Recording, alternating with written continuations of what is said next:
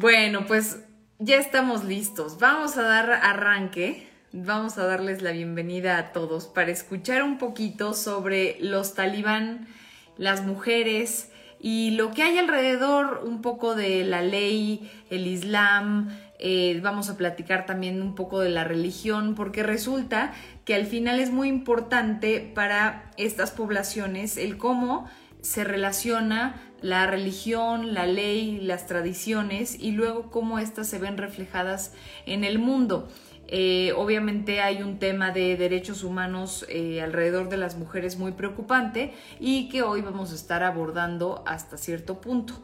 Les voy a contar algunas cositas que son fundamentales eh, para entender quiénes son los talibán y también ver qué es lo que se está viviendo en Afganistán particularmente, porque yo sé que si, eh, si bien es cierto que estamos como muy ajenos a veces a las noticias internacionales, llega un punto en que aunque querramos pensar que no nos afectan o que no nos importan, eh, sí acaba influyendo, por supuesto, no solamente cuando la migración, por ejemplo, puede llegar hasta nuestro país, sino con los simples hechos de lo que ocurre a nuestro alrededor. Puede tratarse desde una guerra, el propio Estados Unidos como está vinculado con Afganistán. Entonces, hay muchas cosas que eh, pues nos acaban influyendo y que francamente creo que es cultura general. Entonces, entendiendo, entendiendo esto, vamos a empezar a platicar porque resulta, si me ven voltear mucho es porque estoy en diferentes cámaras, porque quería, estar, quería aprovechar, ya empezar a aprovechar estos lunes. Entonces estoy con Facebook también al mismo tiempo y con Instagram. Eso se los platico a los de Facebook. para que sepan por qué estoy haciendo así todo el tiempo. Bueno, entonces, eh, resulta que ahorita el régimen talibán está de regreso en Afganistán y la gran preocupación de la comunidad internacional son los derechos de las mujeres. Los cinco años que tuvieron el control, que fue entre 1996 y 2001, todo este concepto de los derechos de las mujeres eh, lo entendemos eh, o, o, lo que entendemos en Occidente como este concepto, pues prácticamente no existió sin quererla ser de abogado del diablo, no es que estos eh, señores sean la encarnación del mal, ni mucho menos. No son personas diabólicas por naturaleza, aunque así nos pareciera a muchos eh, de Occidente, sino que lo que vamos a hacer es intentar entender de dónde viene esta conducta, cómo son educados y por qué actúan de esta forma, porque aunque no lo crean, también les traje algo que tiene que ver con su educación porque son diferentes escuelas y luego esas escuelas determinan hasta la forma en la que llevan a cabo la política dentro de eh, en este caso particular Afganistán, pero bueno, hay muchos países que se rigen por lo que se llama el Estado Islámico, que ahorita también les voy a platicar más o menos de qué se trata. Entonces, la cuestión es que los talibanes rigen su vida y sus pensamientos por una forma, eh, algunos, muchos de ellos, por la forma más como y los más bien aquí me voy a referir a los talibán en específico, no a los afganos, sino a los talibán que rigen su vida y sus pensamientos con la forma más ortodoxa o fundamentalista de la Sharia o Sharia o Sharia eh, o la ley islámica. Entonces, varias de las prácticas que son como las más tradicionales que, que dicta la Sharia implican para nosotros pues violaciones graves a los derechos humanos en donde obviamente las mujeres son las que más la acaban pagando. Eh, algunos podríamos rayar en los crímenes de guerra eh, o de lesa humanidad incluso y unos ejemplos serían la yihad o las, o las guerras religiosas y ahí por ejemplo usan a los civiles eh, que son considerados literalmente como botines de guerra en actos sexuales como esclavos o como concubinas. Y entonces eh, empiezan a haber ya muchas cuestiones alrededor de esto. Primero quiero arrancar por decirles qué es lo que viene para Afganistán, qué es lo que vamos a empezar a ver eh, en las noticias para que ya no sea una sorpresa, sino algo que ustedes ya van a poder entender del por qué está ocurriendo. Por ejemplo, el cambio de nombre el cambio de nombre a Emirato Islámico de Afganistán. Eh, esto va a ser uno de los procedimientos que seguramente se van a seguir pero además la Asociación Revolucionaria de Mujeres de, Afganistán lo que advirtió es la serie de leyes, que eso es lo que más nos importa, que no tardan en empezarse a aplicar eh, eh, por parte de los talibán, ¿no? Eh, como ya lo hemos visto, la, o, más bien se los voy a ir platicando más adelante, es la interpretación de la Sharia, cómo va cambiando y el código de conducta, cómo va a influir en todo esto. El nuevo régimen no sería una democracia, ese es uno de los principales problemas. Y se cambiaría la bandera en Afganistán, se cambiaría la bandera en Afganistán por una blanca con que va a tener también ahí los versos del Corán, que para quienes no sepan qué es el Corán, ahorita les voy a ir platicando de qué va esto. Eh, se perderían muchos derechos, eso es cierto, especialmente para las mujeres y para las niñas, pero los hombres no pueden, eh, por ejemplo, llamarse tampoco muy a salvo. Es decir, si bien es cierto que más les va a afectar a las mujeres, los hombres también van a estar muy, muy afectados. Ahorita les voy a empezar a platicar esto eh, para la población en general, para que entendamos que no es solamente sobre las mujeres, sino van a entender la población cómo se va a ver afectada por la llegada de los talibán. Eh, estoy viendo que en Facebook no se escucha bien. Pero ¿qué creen, chavos? Que acá no puedo hacer nada porque ya está como determinada la conexión a internet. Me voy a seguir así, de todas formas, si no se acaba por escuchar, les voy a pasar el, eh, la grabación de lo que ya les estoy eh, contando acá en Instagram. Acá en Instagram, ¿sí me escuchan bien? Ok, espero que sí.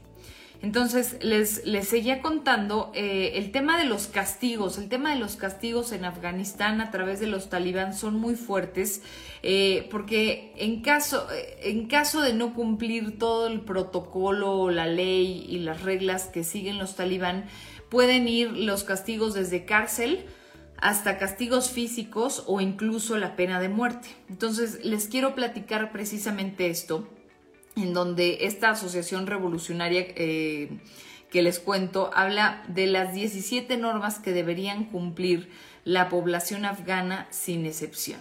Entonces, ahí les va lo que todos se supone que tendrían que cumplir.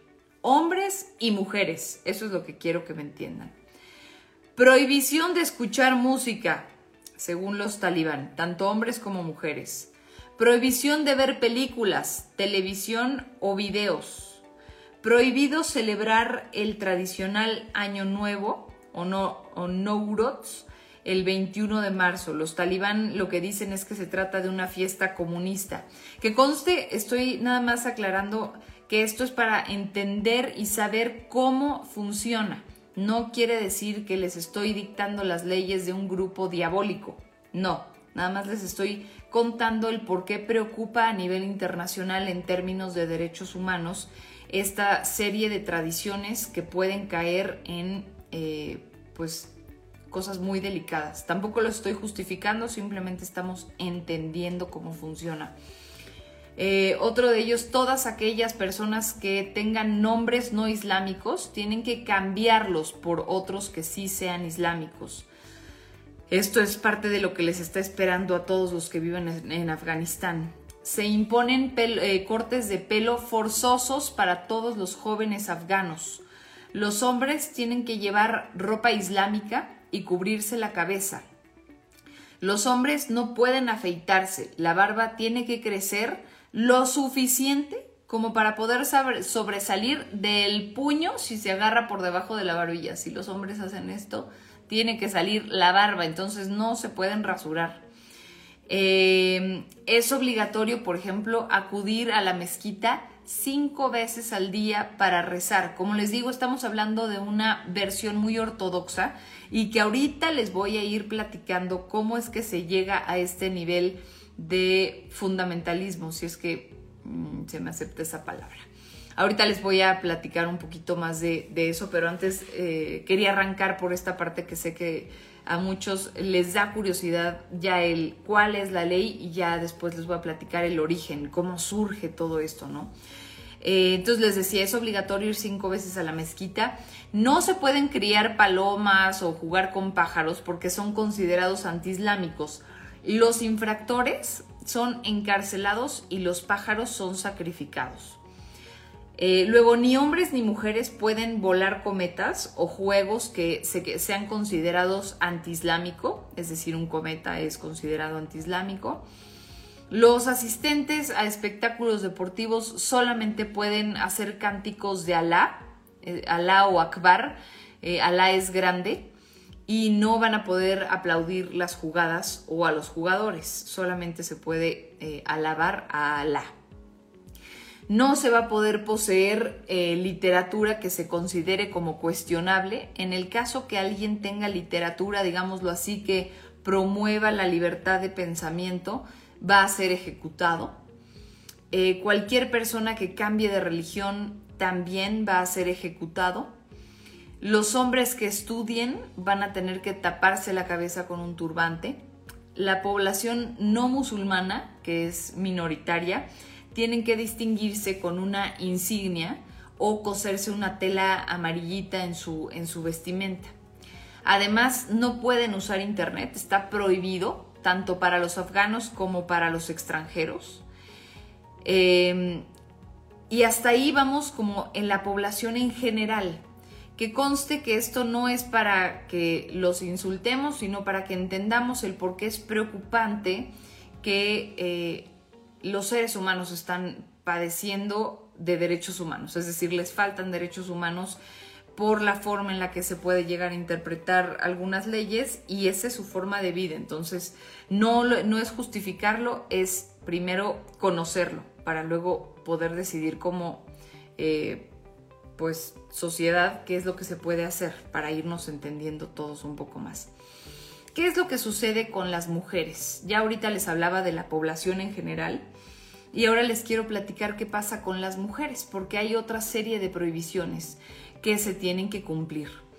Eh, tienen prohibido las mujeres específicamente trabajar salvo en aspectos relacionados a la higiene o a la salud o estudiar, está prohibido se les obliga a cubrirse todo el cuerpo con la burka, como ya lo hemos visto. Hay diferentes tipos de burka, sí hay diferentes eh, niveles de ortodoxos y etcétera. Son muy variados, tienen incluso nombres distintos, se ocupan diferente, pero ahorita yo estoy abordando, eh, digámoslo así, grosso modo, todo lo que implica. Em, específicamente aquí eh, los talibán, pero hablaremos también un poquito eh, del Corán, del Islam. Ahorita les voy a ir platicando un poco más de eso. Entonces, se les obliga a cubrirse todo el cuerpo con la burka. Las niñas solamente pueden ir a la escuela hasta los 10 años.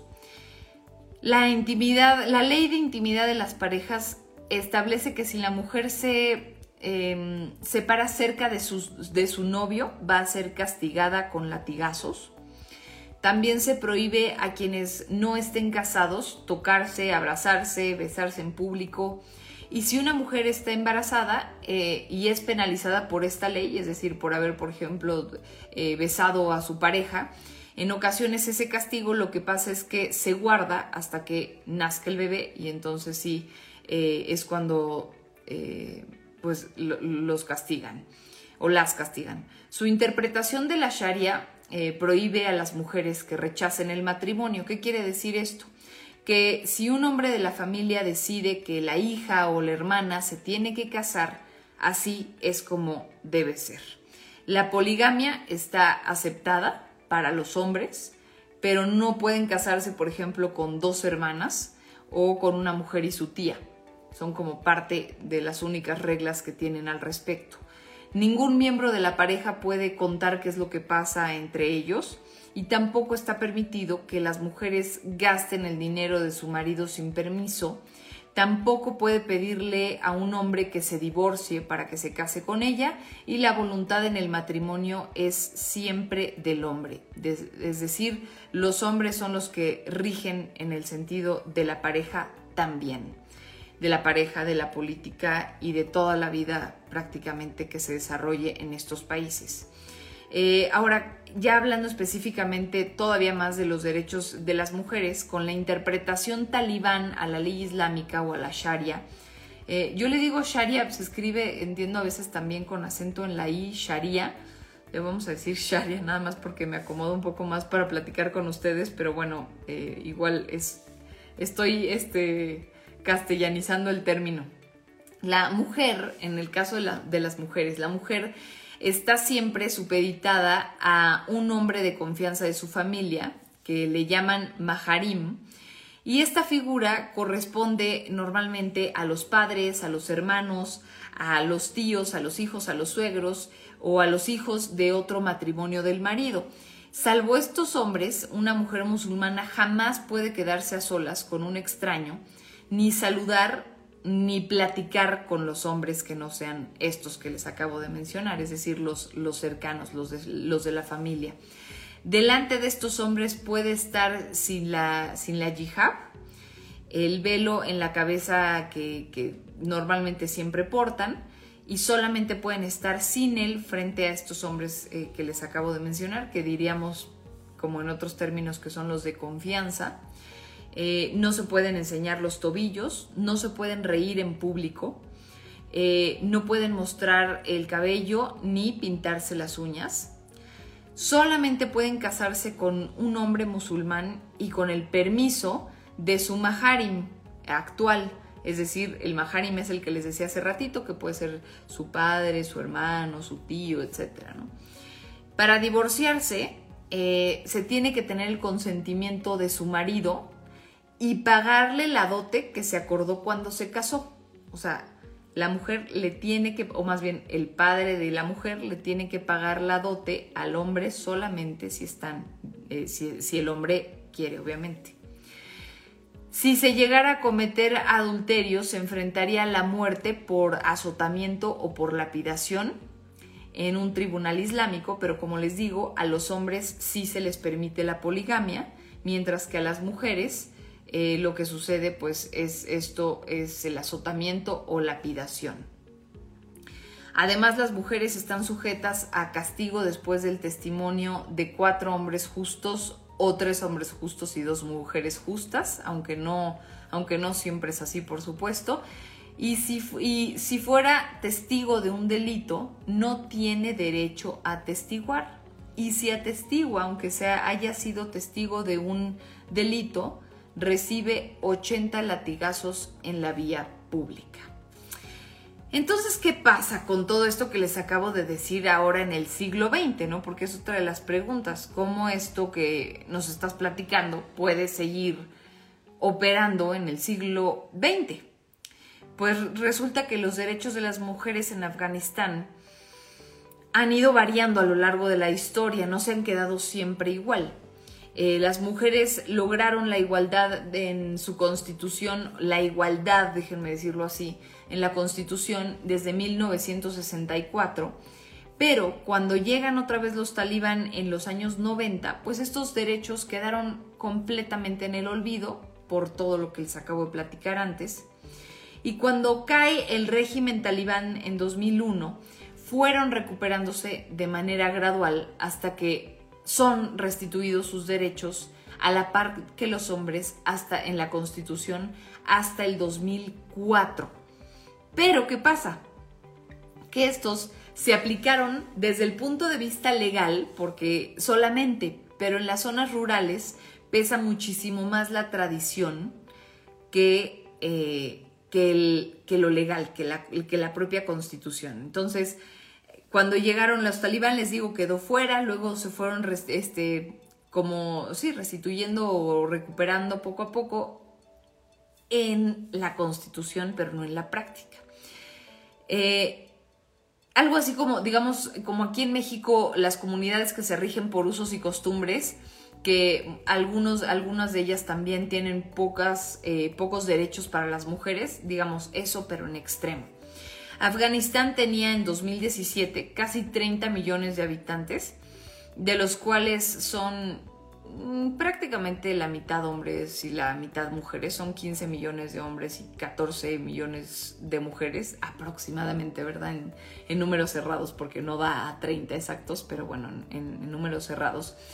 Y el 22% vive en zonas urbanas y el 78 es el que vive en las zonas rurales. Entonces, ¿por qué les explico todo esto? Porque pues si prácticamente el 80% vive en, en, las comunidades rurales en donde lo que manda en vez de la ley es la tradición, pues es muy difícil que hablemos de que se hayan reinstaurado los derechos de las mujeres eh, entre los talibán. Ahora, eh, y, en, y en Afganistán en específico, ¿no? Luego, durante el siglo XX, varios gobernantes tratan de aumentar las, o trataron de aumentar las libertades de las mujeres. Por ejemplo, el rey se llama Amanullah y su esposa, la reina Soraya, en los años 20 trataron de otorgarles mucha más participación en la vida pública, cosa que era prácticamente insólita. Eh, y luego alientan a las familias a que envíen a sus hijas a las escuelas y las convencen para que adopten un estilo de vida, de vestir, perdón, un poco más occidental. De hecho, la reina no usaba el velo en la cabeza para darles este ejemplo de libertad o de, una tradición diferente. Y ya para 1921 abolieron el matrimonio forzado, el matrimonio infantil, eh, el precio de las novias también se abolió y, se establecieron restricciones a la poligamia, lo que les decía que solamente los hombres tenían este derecho de la poligamia, mientras que las mujeres son azotadas eh, prácticamente hasta la muerte. Entonces, gracias a la reina Soraya, se abren las puertas y la primera escuela, eh, se abren las primeras puertas de la primera escuela para niñas en Kabul en 1921. Entonces, es toda una transición, una metamorfosis, eh, transformación total que está viviendo o que vivió Afganistán y que ha tenido que vivir y soltar, vivir y soltar. Y entonces las mujeres, pues francamente han vivido, es como estar en la cárcel y ver la luz en la puerta y que les alcanzan a pasar unas gotitas de agua y luego volver a cerrar, ¿no? Es algo muy frustrante porque sí han sentido lo que es la libertad y luego bueno, en la medida de lo posible y luego se los vuelven a quitar. Em, estas, estas, acciones tan, tan progresistas de la reina Soraya o de estos reyes, de los monarcas, generan mucho descontento entre los que son radicales, porque no es como que se desaparecieron, ¿verdad? Mientras todo esto se iba abriendo las puertas eh, para las mujeres, pues ahí seguían los radicales que lo iban viendo con ojo muy, muy cercano y llega a la conclusión del reinado en 1929, es decir, les duró muy poquito el gusto porque los radicales no pudieron con tanta, tanta, pues tantos progresistas, ¿no? Tanta, tanta modernización de sus propias tradiciones porque era prácticamente romperlas, ¿no? Dejarlas atrás. Entonces, hasta aquí este primer contexto del cual no podía dejar de, dejar de decirles nada de ello porque es importante entender el detalle, pero también es cierto que esto no es el fin, es apenas lo último que se está viviendo ahorita en, el siglo XX, eh, ahorita en el siglo XXI ha sido complejo, pero la razón real viene de un poquito más atrás de preguntarnos estas palabras de las cuales les estaba hablando antes. ¿Qué es la Sharia? ¿No? Por ejemplo, es el sistema legal islámico. En árabe significa el camino a la paz, imagínense nada más. Y en su conjunto es como un, todo un código de conductas que determina todos los aspectos de la vida de los musulmanes con normas que aplican desde las plegarias, desde cómo rezan, hasta los ayunos. Eh, las donaciones a los pobres también está determinado ahí cómo deben de manejar su dinero también está determinado en la Sharia, pero su identificación dentro del Islam está llena de matices, que es un poco de lo que les quería platicar, porque es parte de la religión, pero no es un dogma o un principio que sea completamente indiscutible, sino que sí es, un sí es objeto de interpretaciones. Y creo que muchas veces en esta parte de las interpretaciones es en donde vamos a ir entendiendo el por qué eh, piensan tan distintos unos, unos de otros y por qué entre ellos mismos se deslindan de algunas acciones de otros que también practican el Islam o en este caso la Sharia, ¿no? dependiendo del punto de vista, se puede denotar un modo de vida dentro del islamismo que el sistema de justicia civil o criminal. Les voy a ir platicando de qué se trata. Es básicamente una, una cuestión de conciencia personal o de guía moral de conducta. Eso es lo que es la Sharia. Pero eh, por eso es seguida por la mayoría de los creyentes y de los practicantes de toda esta religión, pero en distintos grados, ¿no? Por eso no solamente es un código religioso de conducta, sino que también rige todos los aspectos de la vida de un musulmán. En algunos países, de hecho, eh, eh, es considerada como la ley o se constituye ya como la ley. Y esos, esos países en donde la Sharia es la ley, son los famosos estados islámicos y prácticamente es como la constitución que los rige a todos, ¿no? Hay otros que han adoptado de forma un poco más parcial algunos elementos de la Sharia en, su, en sus leyes o en su legislación. Y eso se centran ya en cuestiones legales como las herencias, como los testamentos, eh, como las actividades bancarias, los contratos, pero ya es algo ya muy particular, porque les digo que la Sharia les dice hasta cómo tienen que manejar el dinero. Entonces, eh, la cuestión es cómo nace la Sharia. Entonces, primero hablarles del origen, ¿no? Porque está el Corán y la Sunna, que son como las fuentes principales de revelación de Dios para, para los musulmanes. Eh, el Corán es la teología, y eh, la Suna es la legislación. Entonces, el Corán, eh, vamos a decirlo así, es como el libro sagrado del Islam que tiene la palabra de Dios para ellos, que es revelada en vez de, por ejemplo, en nuestro caso, eh, que conocemos o estamos más cercanos a la, a la religión católica, que sería en el caso de Jesús, bueno, para ellos es el profeta Mahoma a través del arcángel Gabriel que, que puede digámoslo así, poner la palabra de Dios en el Corán. Y la Suna es una colección de enseñanzas, de dichos o de, pues sí, vamos a decirlo así, de dichos silenciosos de Mahoma y de alguno de sus compañeros. Entonces ahí está el, el Corán y la Suna, que son los dos más importantes que tenemos que entender, las dos fuentes primarias que tendríamos que entender.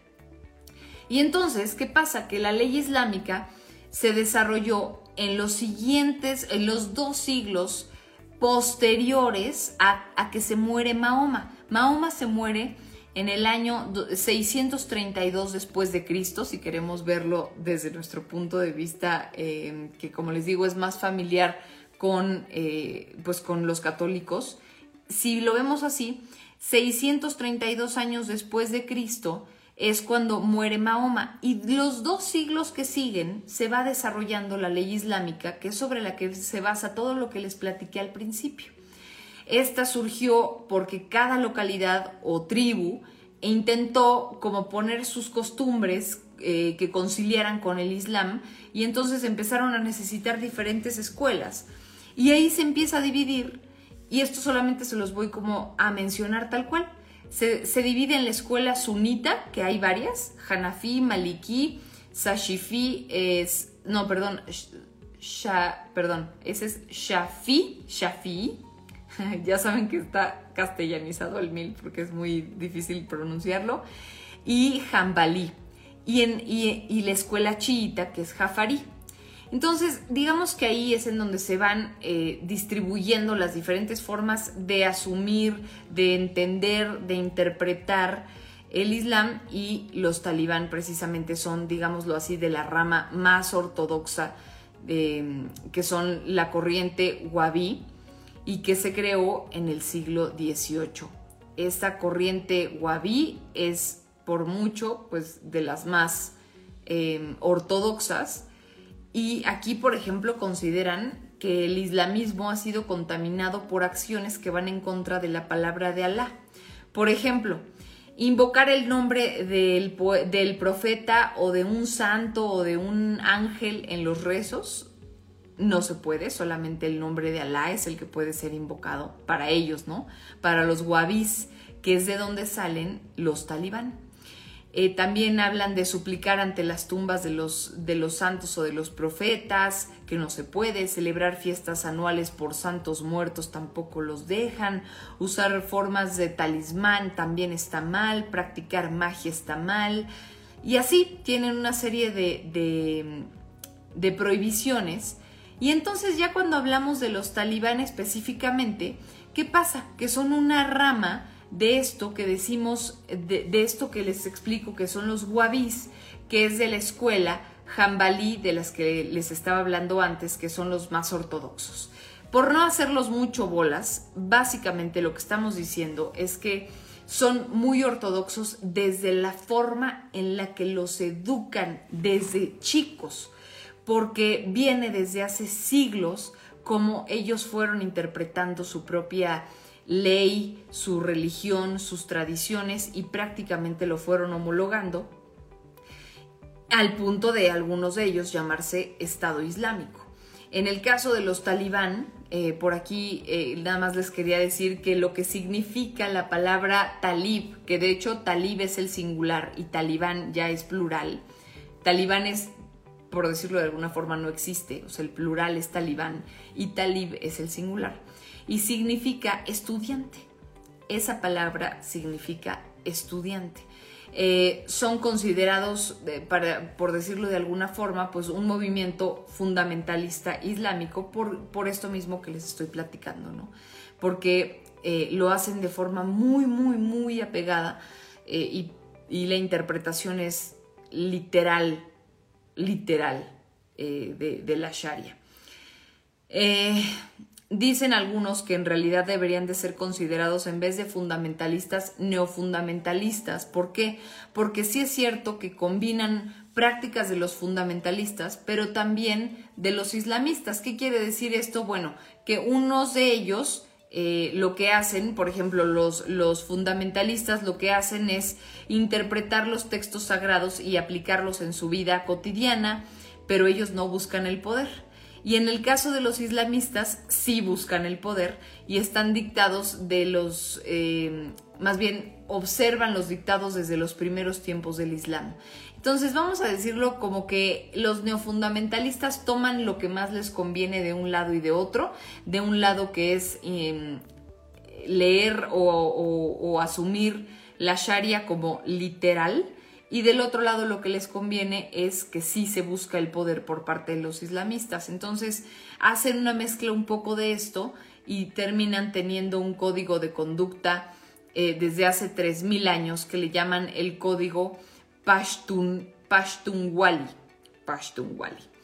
Y bueno, pues a través de eso es como vamos conociendo todo lo que ya les dije desde el principio y así es como se desarrolla eh, su conducta y lo que ellos consideran que es hacer lo correcto, mientras que para el mundo de Occidente, pues algunos los consideran incluso como aberraciones.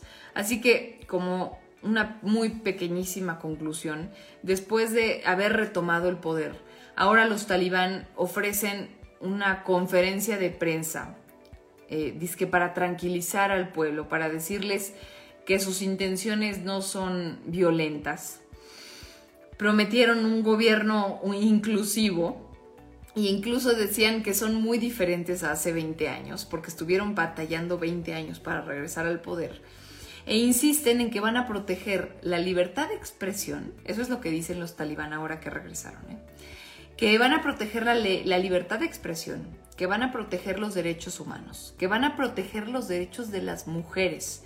A mí ahí lo que me preocupa es que no sé si sepan cuáles son los derechos de las mujeres cuando toda su vida la han practicado alrededor de algo que no son derechos de las mujeres, porque no se trata de derechos de las mujeres, se trata de derechos de los seres humanos. Si ellos entendieran que los mismos derechos que tienen ellos son los que tienen las mujeres y no tuvieran que hacer la aclaración, quizás sería aún mejor, pero creo que todavía lo aclaran como si fuera algo que tuviera que estar delimitado por ellos mismos. eh, estos, eh, hay algo de lo que hablan, que dicen, vamos a respetar todos estos derechos, pero dentro de los límites de la ley islámica. Y es ahí en donde ya nos hacen dudar de qué querrán decir entonces, ¿no? Si es dentro de la ley islámica, ¿cómo van a respetar los derechos de las mujeres? Se trata de lo que ellos interpretan de la ley islámica, que como ya vimos, pues las mujeres quedan en una muy, muy, muy mala posición, una posición muy rezagada.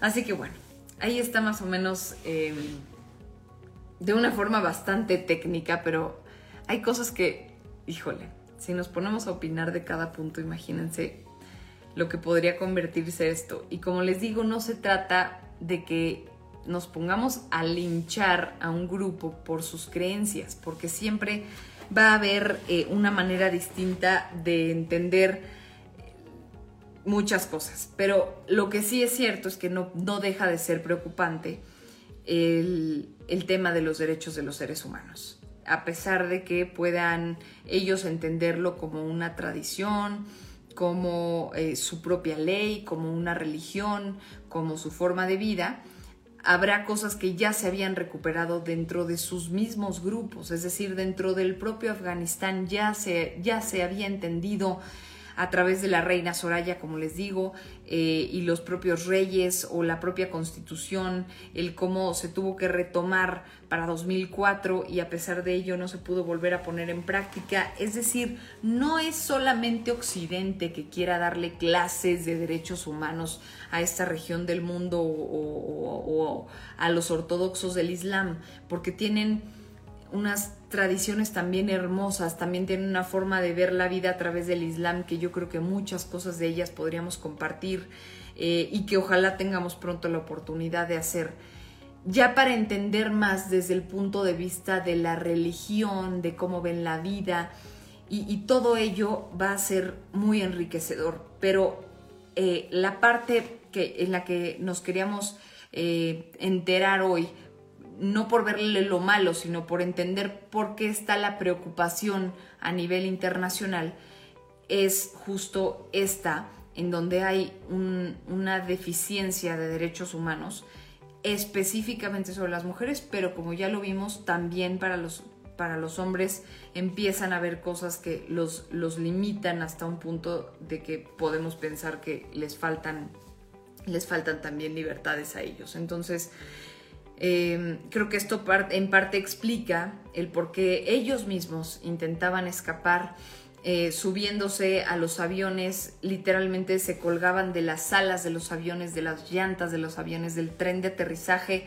se amarraban, se escondían y para cuando el avión ya había despegado caían, caían desde los aviones estas personas. Por esta desesperación, este pánico de regresar a un régimen que les que les cuarta, que les cuarta las libertades. Entonces, más allá de la parte religiosa, que yo creo que ahí no, no podemos meternos, es la parte política, social, en donde lastiman a los seres humanos, y no lo digo yo, o no lo decimos nosotros como Occidente, sino que es su propia gente la que no puede siquiera imaginar vivir bajo un régimen con estas delimitaciones, ¿no? Entonces, con estas limitaciones. Entonces, eso era la parte como que me interesaba explicarles. Y ahora que lo voy platicando, creo que también va a tener que ser muy justo equilibrarlo y poder platicar muy pronto de las cosas en las que quizás, eh, claro que no podemos hacer un foro literalmente de religión, porque hay muchísimas religiones y muchas de ellas nos comparten cosas muy positivas. Creo que eh, sería muy enriquecedor, pero también sería eterno polémico este, e infinito prácticamente. Pero bueno, pues ahora vamos a ir entendiendo eh, cómo es que vamos avanzando eh, con estos pasos, ¿no? Por aquí me aclaran algo que tienen toda la razón. Dicen, la Sharia es la ley islámica, que creo que eso sí lo dije al principio. La Sunna es la colección de las enseñanzas del profeta Mahoma. Que sí, creo que al final eh, ya confundí esos, esos conceptos, pero bueno, que quede claro que el Corán es la parte religiosa, que la Sharia es la ley islámica y la Sunna es la, serie, la serie de, este, de, colección de enseñanzas de Mahoma.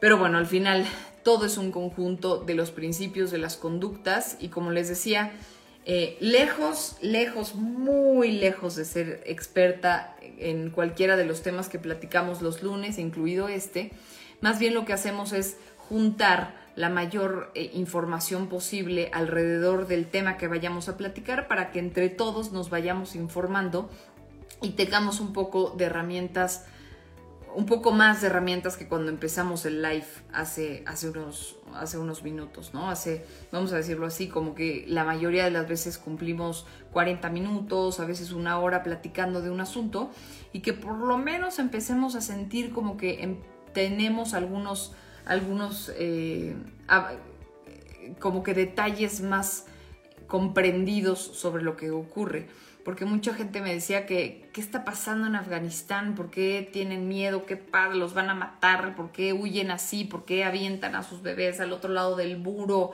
¿O por qué se están aventando de los aviones? Y creo que esto nos ayuda a entender un poco, eh, no solamente el pánico de la gente que vive en Afganistán, sino incluso a los propios talibán, de dónde vienen, por qué ven así la vida, por qué esta forma ortodoxa. Y creo que también tiene mucho que ver con que eh, esta palabra que, que, quizás ya está ahorita muy, este, muy usada, pero que, que, sí define, es el asunto del patriarcado. O sea, literalmente es como a una sociedad que en el caso de en Afganistán de hombres está llena de beneficios, de, vamos a decirles beneficios, eh, al tener una ley de este estilo como la Sharia o al tener estas tradiciones que limitan tanto a las mujeres y los únicos beneficiados son los hombres, pues claro que ellos no quieren cambiar nada. Eso es básicamente a lo que le podemos llamar patriarcado, es decir, eh, nosotros, vamos a decirlo así, si, si fuéramos, si fuera eh, yo un personaje hombre, ¿no? Masculino. Ah, pues nosotros, hombres que tenemos el poder no nos conviene soltarlo, ¿por qué habríamos de cambiar algo si nos va tan bien? ¿no? Entonces vamos eh, nada más entendiendo cómo ese mismo patriarcado, pues es obvio, ningún hombre o, muchos hombres no les gustaría soltar los beneficios que tienen y estando por allá, pues aún más, ¿no? Con la justificación de eh, entre la ley, la religión, este, y la interpretación muy literal de lo que deja dicho Mahoma, pues se convierte en esto de lo cual es muy, muy difícil salir. Entonces, bueno, vamos luego... Eh, eh, sí, me dice por acá Abraham, estás aplicando prejuicios teóricos occidentales en un marco completamente ajeno. Exactamente, es lo que estoy diciendo. O sea, y lo que siempre les he, dicho, ¿no? Estas, estos acercamientos que tenemos los, los lunes son nada más simple y sencillamente desde mi punto de vista, eh, pero que conste que eh, empezamos esta plática, digo, porque no sé si Abraham y Giancarlo llegaron a tiempo eh, al principio, que justo les dije, lo que vamos a ver hoy es solamente una parte, número uno, de lo que se vive, de lo que viven o practican los talibán, los talibán específicamente, no estoy hablando en general de los musulmanes, ni mucho menos, que quede clarísimo que quede clarísimo. Lo voy a repetir, no estoy hablando de los musulmanes, de, la, de cómo se practica el Islam, no estoy hablando del, Islam, estoy hablando hoy, el 90% de lo que hablé hoy se trató de, de los talibán y de dónde vienen y de cómo practican sus leyes. Leí sus leyes, no opiné el 90% de esta transmisión. Entonces, Abraham, también, hablando de prejuicios, les encargo que cuando vayamos a opinar en estos foros, sea porque ya se aventaron el live completo. Yo hoy lo que les estoy contando es literalmente las leyes que son prohibidas para hombres y mujeres. Luego les especifiqué cuáles eran solamente para mujeres. Hablando de los talibán, y de ahí, y de ahí, terminando la información que es dura, concisa, precisa, con años, con, eh, con, con cada uno de los puntos, entonces me atreví yo a dar una interpretación que es más que válida, que todos tenemos la oportunidad de opinar, porque para eso existe, ¿no? Para eso existe la libertad de expresión. Entonces, estoy de acuerdo contigo, Abraham, que, que no va a ser objeto. Que muy buena idea hacer después un foro para platicar de lo maravillosos que son los musulmanes y de lo maravilloso que es el Islam y de las millones de cosas que comparte con otras muchas religiones, inclusive comparte cosas con el catolicismo, con el cristianismo, con el judaí, con el budismo, con el judaísmo, con, o sea, infinidad de religiones comparten entre sí cosas que ni se imaginan. Entonces, obviamente, como seres humanos, siempre, siempre va a haber algo subjetivo. Pero lo que estamos haciendo hoy es entender por qué la gente se avienta de los aviones para no vivir bajo un régimen talibán. No podemos nada más decir, ay, pero ¿Por qué se van? ¿Por qué se matan? Pues mejor ya que se queden en un régimen talibán. No, tenemos que saber por lo menos qué es lo que ellos practican, cómo lo ven, para entonces entender por qué las mujeres en ese país no pueden vivir. Eso no es vida. De entrada, desde los 10 años no pueden estudiar, no pueden decidir con quién casarse eso no, no, no estoy yo opinando que ellas no tienen con quién casarse. Es un hecho que ellas no deciden con quién casarse. Y así todo lo demás que, les estuve platicando punto por punto. Entonces, podemos, eh, sin duda, bueno, ya saben que siempre les dejo eh, publicado el IGTV. Y como les repito siempre, Nunca voy a pretender ser experta en ninguno de los temas que les voy a platicar los lunes a las 11 de la noche, de las 11 a las 12 o de las 11 y media a las 12 y media, cuando nos vaya dando la, la noche. Jamás voy a pretender ser experta en ninguno de estos temas. Mi única intención es ser herramienta de ustedes para facilitarles el acceso a información que quizás de otra manera no hay tiempo que se pongan a ver, estudiar, a leer, porque todos ustedes trabajan en cosas importantes, todos ustedes tienen que dedicar su vida a hacer otras cosas y todos vamos poniendo nuestro granito de arena en esta sociedad. Ustedes quizás ya lo hicieron durante toda la mañana, toda la tarde. A mí me toca en la noche venir y hacerles la vida un poquito más fácil para decirles sobre algún tema de esos que se está platicando a lo largo de la semana. Sin duda, esta semana eh, que acaba de pasar, por supuesto, se habló mucho de lo que ocurría en Afganistán, lo vimos mucho en imágenes desgarradoras y no me gustaría que nos quedáramos como sociedad solamente con las imágenes amarillistas. No se vale que nada más nos vayamos a la cama pensando en, en esas imágenes aterradoras y que no podamos dar, darle a entender, por ejemplo, a un niño que se encuentra eso en redes sociales o a nosotros mismos. ¿Qué es lo que está pasando? O no, ya no quiero ver esas imágenes porque son horribles. Ok, si no quieres ver las imágenes es muy válido. Pero de ahí a no entender lo que está ocurriendo, ya no se vale, porque estar informados también es parte de nuestra responsabilidad como sociedad porque no estamos nada más para estar aquí, sino de aquí muchas veces, quizás alguno de ustedes que me esté viendo es más joven y a partir de esto puede decir, ¿saben qué? A mí me interesa la política internacional y meterme en eso. A mí me interesan los derechos humanos, a mí me interesa, pero si no nos informamos, ¿cómo vamos a ir decidiendo qué hacer con nuestra vida para ser útiles para la sociedad? ¿Cómo poner nuestro granito de arena si no estamos informados? Entonces, para eso son un poco estos espacios. Por eso se los dejo también todo grabado en IGTV, porque aunque yo me vulnero para estar aquí con ustedes, porque nunca vamos a ser expertos ni vamos a tener el 100% de la información eh, siempre, es decir, siempre se va a hablar de un tema y siempre va a haber una parte que te falte. Pero eso no quiere decir que no me voy a poner aquí frente a ustedes para por lo menos esa cantidad de información que tenga, entregárselas de la forma más fácil posible. Y entonces sí, que ustedes hagan con eso lo que necesiten, que tengan una opinión más informada, que no les guste lo que diga y entonces puedan ir a investigar otra cosa que pueda contrarrestarlo, que no estén de acuerdo y que también puedan opinar por acá. Todo eso se vale. Todo eso se vale.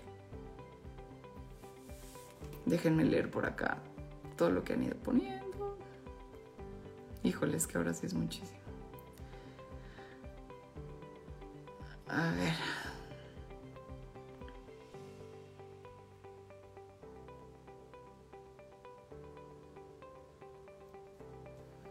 Me dice Osvaldo Torres, siempre te veo en telediario. Hola Osvaldo.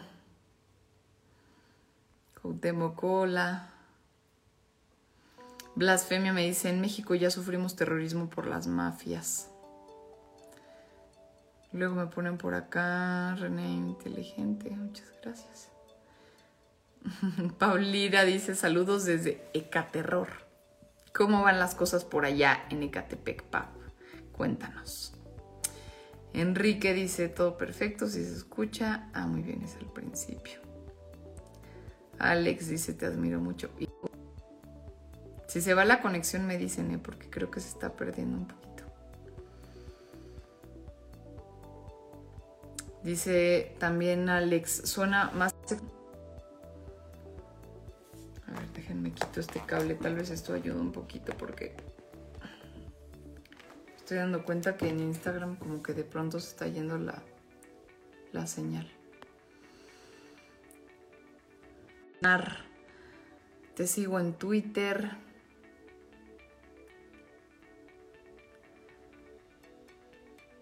Me preguntan aquí que qué opino del jugador en el plantel en perdonar lo que hizo en contra de su ex esposa. No, mira, eh, me lo preguntó Ragnar. Ragnar, sobre el tema del América y Renato Ibarra, que lejos de ser un tema de deportes, es un tema pues de responsabilidad social.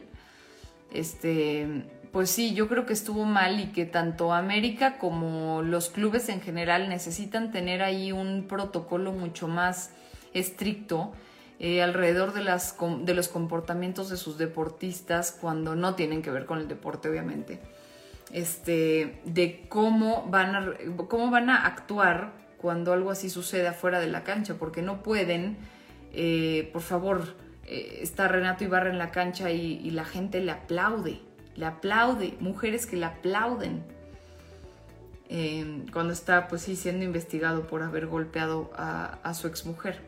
Entonces, bueno, yo creo que ahí nada más tendrían que sí tener un, protocolo todos los clubs eh, para que para que pues desde ahí se empiece a notar cuáles son las conductas que un futbolista podría enaltecer porque son modelos para los jóvenes, ¿no? Pablo Ira dice, quieren que trabajen...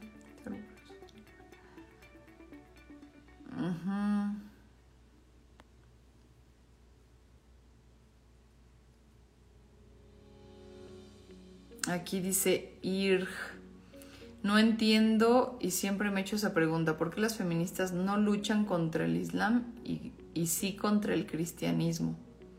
se me hace que porque no vives en aquellos países, pero no es ni luchar contra el Islam ni, ni luchar contra el cristianismo. Yo creo que las feministas no luchan en contra de las religiones, luchan en contra de cualquier eh, conducta o regla o tradición que pretenda coartar las libertades o el crecimiento de las mujeres sin que eso tenga que ver con Islam o cristianismo, pero seguramente cuando el Islam, al igual que el cristianismo, llegan a tener em, algún tipo de limitante eh, para las mujeres, pues las feministas yo creo que haríamos de todas formas lo mismo, ¿no? O sea,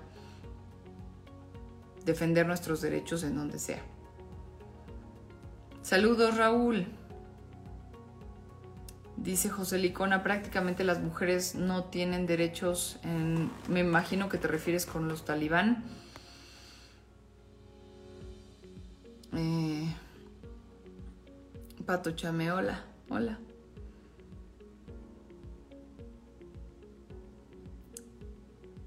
Sí, sí, cuidado, ¿eh? acuérdense que todos son matices. Por eso hablaba yo mucho de matices. Es muy importante entender que son los matices los que pueden hacer que eh, cualquier, cualquier religión, es más, cualquier cosa en la vida al extremo es malo. Entonces, podemos quitarnos del tema de que si es el Islam o no. En general, cualquier cosa al extremo, pues resulta siempre sin equilibrio y hace algún daño.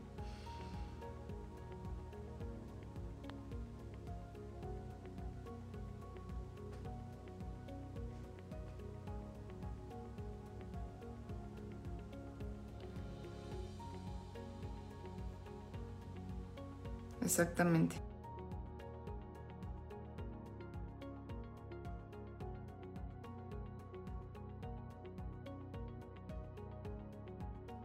puede llevar a hacerle daño a las personas, la interpretación.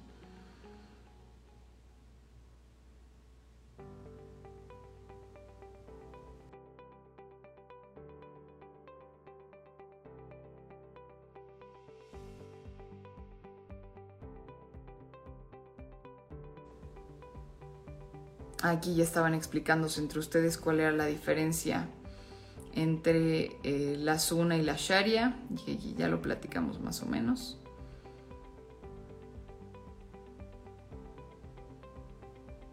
Dice Sandy, gracias Pau por informarnos. La información se puede malinterpretar por el filtro de la traducción. Sí, sí es cierto, totalmente.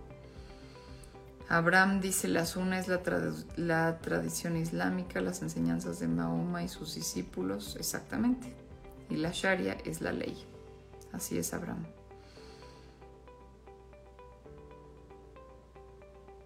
Sandy dice, muchos comentarios están llenos de ignorancia, como el de la falta de feministas. Contenidos como el tuyo educa un poco a los que no estamos tan familiarizados. Sí, exacto. Ignacio dice, Buenas noches, es muy difícil entender otras culturas. Aquí mismo no comprendemos las diferentes costumbres de nuestros pueblos indígenas. ¿Cuándo, podrías hablar o informarnos del fuero? Ah, luego podemos platicar del fuero. Es un buen tema. Rodolfo ya entendiendo los conceptos, dice la zona y el Talmud, siento que se parecen, entiendo y todo esto ya lo, leímos. Sandy dice, fuiste muy clara desde el principio.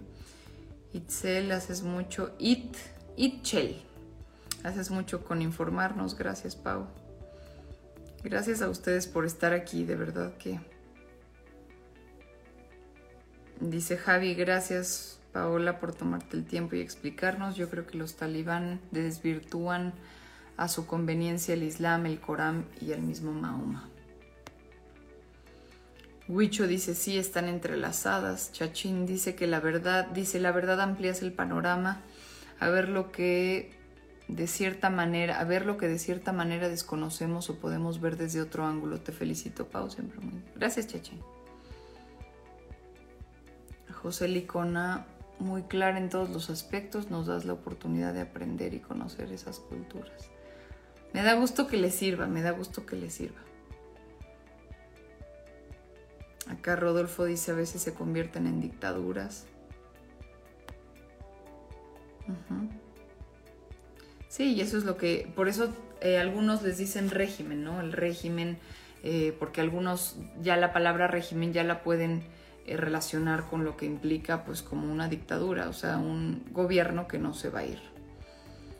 Gus Runner dice, a mí me ayudas mucho, Paola, con los temas que tratas y en este no estaba tan informado hasta ahora, por eso siempre te veo por aquí.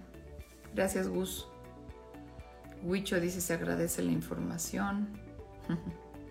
Son un amor. Gerardo, eso es lo que me encanta, cómo nos informas de una forma más práctica. Exacto, dicen, claro, además es muy difícil tocar el tema sin entrar en la religión y siempre va a haber otros puntos de vista. Exacto, o sea, aquí lo que se complica es que aunque les digo que en ningún momento voy a querer tachar a una religión, eh, en este caso de los talibán van de la mano y ellos mismos explican o justifican sus em, acciones a través de la, de la interpretación que tienen de su religión. Entonces, aunque no querramos aquí hablar de la religión, sí estamos hablando de cómo los talibán interpretan esa ley eh, o esa religión al punto de convertirla en ley y por lo tanto conceptos que acaban lastimando eh, pues la libertad de las personas. Medellín dice se agradece el esfuerzo por darnos esta información.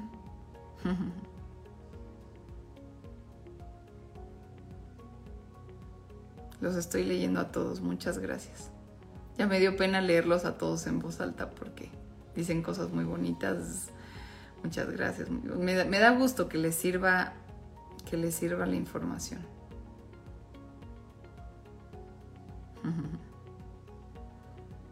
Dice Gilberto, muy bueno conocer a fondo la visión política y religiosa.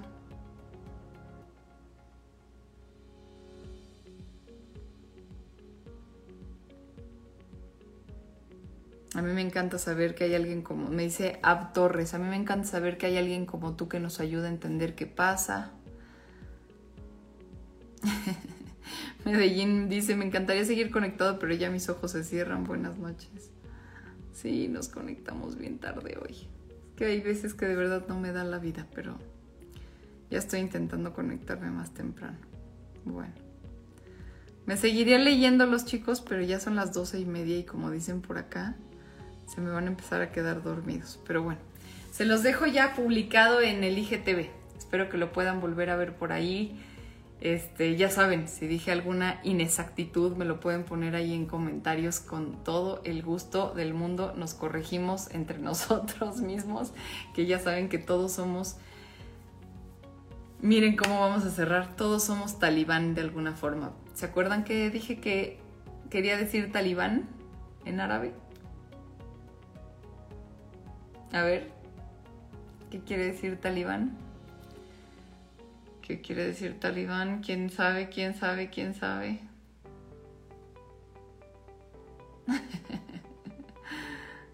a ver si contestan primero en Facebook. ¿Les van a ganar de Instagram? Híjole, no se van a acordar. ¡Eso! Eso, eso, eso, eso. Prof, Profr 9994 ya ganó. y Dani, Rodolfo y José Licona, exacto. Todos somos talibán. ¿Qué tal? Qué bonita lección. Ojalá, ojalá los talibán, este, pues practicaran eso. Todos somos estudiantes. Así que nos vamos a estar viendo en el IGTV, siguiendo, siguiendo ese principio de seguir estudiando, seguir aprendiendo de nuestras propias vidas y de las vidas de los demás. Así que si ven una inexactitud ahí me cuentan y seguiremos aprendiendo. Nos vemos por acá el próximo lunes y ya váyanse a dormir que no, no los dejo descansar.